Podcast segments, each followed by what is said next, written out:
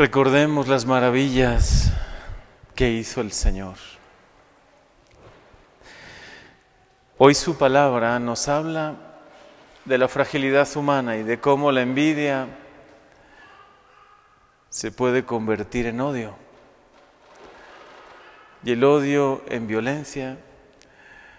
Y parecería que es la historia de la humanidad, ¿no? Al inicio, en la creación, había una perfecta armonía.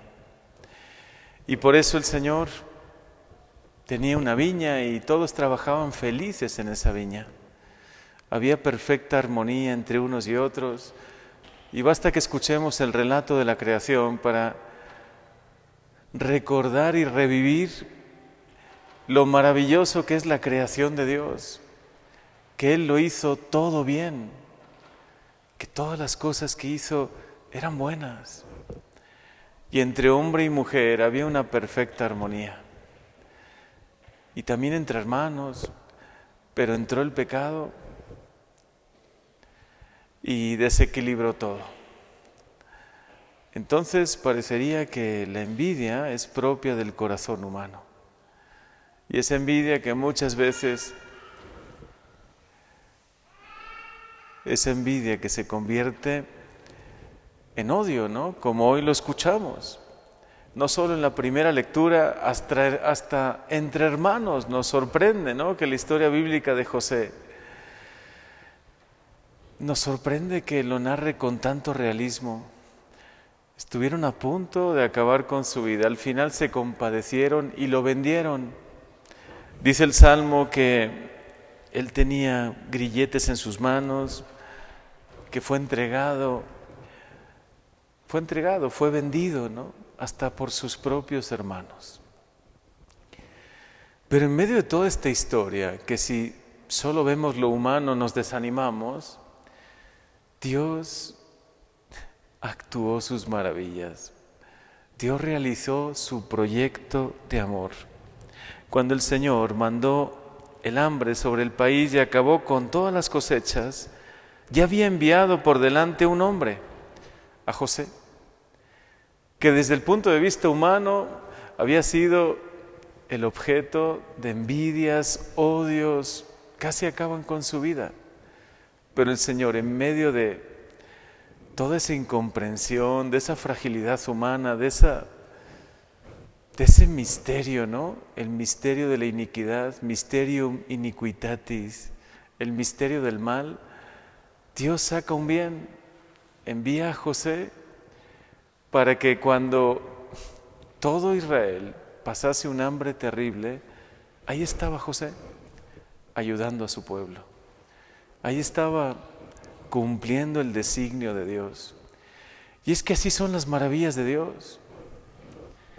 Nosotros a veces no alcanzamos a ver el designio, el proyecto de Dios porque vemos lo que humanamente podemos ver. Que a José, al pobre José, sus hermanos lo traicionaron, lo vendieron. Todos podríamos decir, bueno, pero ¿cómo? Una familia tan bendecida por Dios, ¿cómo es posible que el proyecto de Dios haya permitido eso, no? O cómo en el Evangelio Jesús mismo describe que esta viña, la iglesia, ha tenido siempre el pueblo de Israel enviados y a cada uno de esos enviados les han tenido envidia, han, querido apagar su voz, incluso han acabado con su vida. Profetas, reyes, después en la historia más reciente, mártires, mártires que han ofrecido su vida ante ese misterio que es la maldad del hombre que se opone a que Dios hable, a que Dios anuncie su palabra. Durante toda la historia de la salvación el anuncio ha sido fuerte y claro y Dios enviaba a unos y después a otros y por fin dijo, enviaré también a mi hijo. A él sí lo respetarán, pero no, no lo respetaron. Acabaron también con la vida de Jesús, el Hijo de Dios. Pero así como en el designio de la vida de José, al final las maravillas de Dios terminan saliendo a la luz, ¿no? Cómo el proyecto de Dios era enviar a José misteriosamente, primero vendido, apresado, pero para después realizar un designio de amor, así y de manera mucho más plena, lo que sucedió con Jesús. A los ojos de los hombres derrotado, y es lo que viviremos en Semana Santa, ¿no? Crucificado, acabaron con su vida. Pero resulta que el plan de Dios, el proyecto de amor de Dios era salvarnos, por eso lo permitió. No sé qué te querrá decir hoy el Señor, los misterios que te puede permitir también vivir, incomprensiones, a veces simplemente persecuciones porque somos de Dios, porque queremos ir a la iglesia, porque queremos ser coherentes con nuestra vida católica, con, con nuestra fe.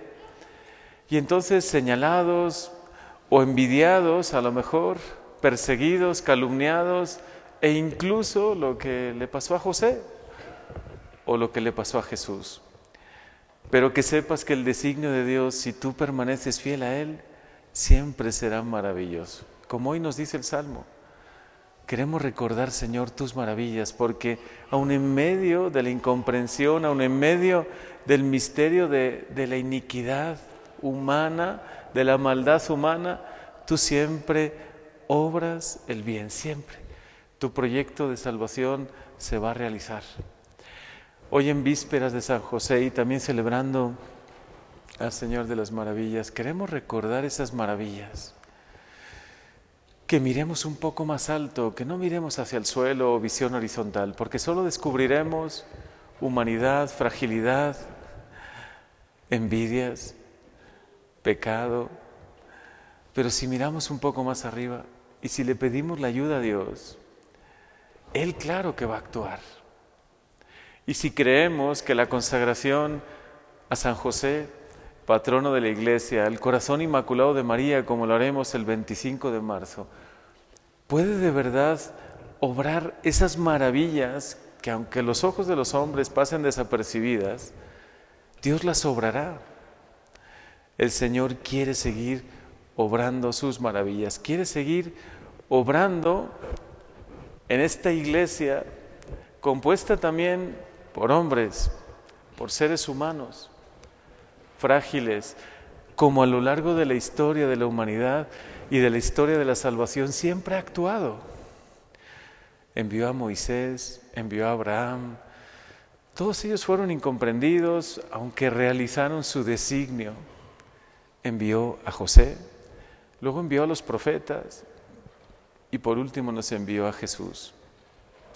Después del el Señor también nos envía a nosotros, que nosotros no nos callemos, que alcemos también la voz, que prediquemos sin miedo, aunque a veces seamos incomprendidos, calumniados, aunque muchas veces esas maravillas de Dios no las alcancemos a ver, pero el Señor las realizará en tu vida.